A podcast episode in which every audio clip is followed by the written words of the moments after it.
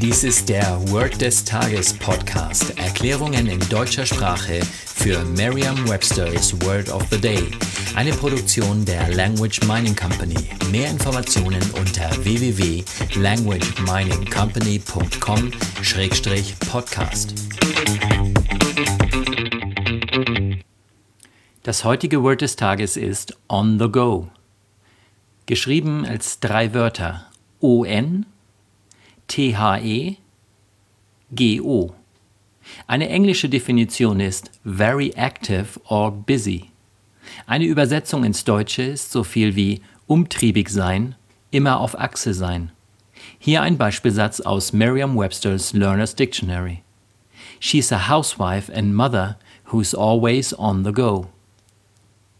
Die einzelnen Wörter dieses Ausdrucks dürften Ihnen keine Probleme bereiten. On wird meist mit auf übersetzt, the ist der bestimmte Artikel der englischen Sprache und go ist im Zusammenhang oft so etwas wie gehen oder sich fortbewegen. Gehen wir davon aus, dass eine wortwörtliche Übersetzung wie zum Beispiel auf dem Gehen für Sie keinen Sinn ergibt und daher auch keine Lernhilfe darstellt.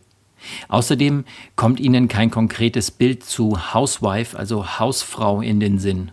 In diesem Fall macht es Sinn, dass Sie den Beispielsatz so verändern, dass er für Sie Sinn macht.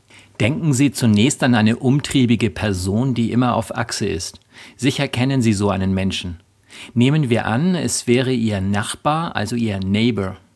Also Ihnen fällt, wie eben angenommen, kein Bild zu on the go ein, das heißt, Ihnen fallen einfach keine Wörter ein, die ähnlich klingen und die Sie als Eselsbrücken verwenden könnten.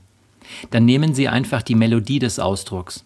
Das heißt, nicht nur einfach on the go sagen, sondern singen Sie es ruhig ein wenig, sodass es vielleicht bei on die Stimme heben und bei go senken. On the go, on the go.